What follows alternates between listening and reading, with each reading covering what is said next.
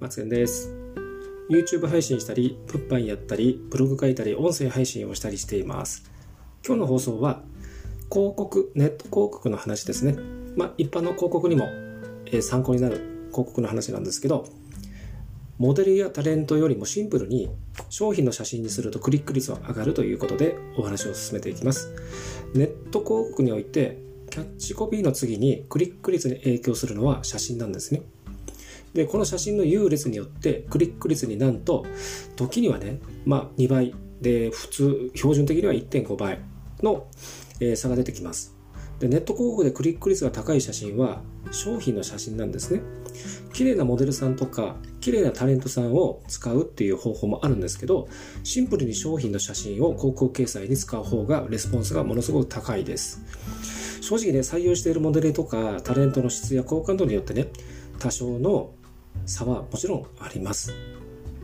今まで何度もいろんなね、クライアントさんと写真の AB テストを行ったりとかした結果のお話なんですけども、クリック率でもいろんなバージョンがね、ある中で、それ以上にコンバージョン率でもモデルやタレントの写真が商品写真に勝つことは今までなかったですね。これ断言できます。有名モデルとか有名タレントを使えば目を引くことは確かなんですね。だけど、商品を売るのが広告なので、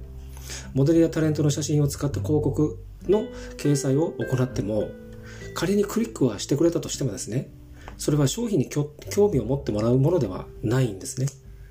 単純にそのモデルやタレントに興味を持ってくれただけで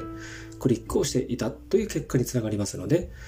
えー、申し込みにつながらないパターンがあります。最後に、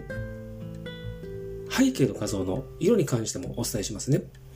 この写真の背景の色は断然黒にすると効率が高いです。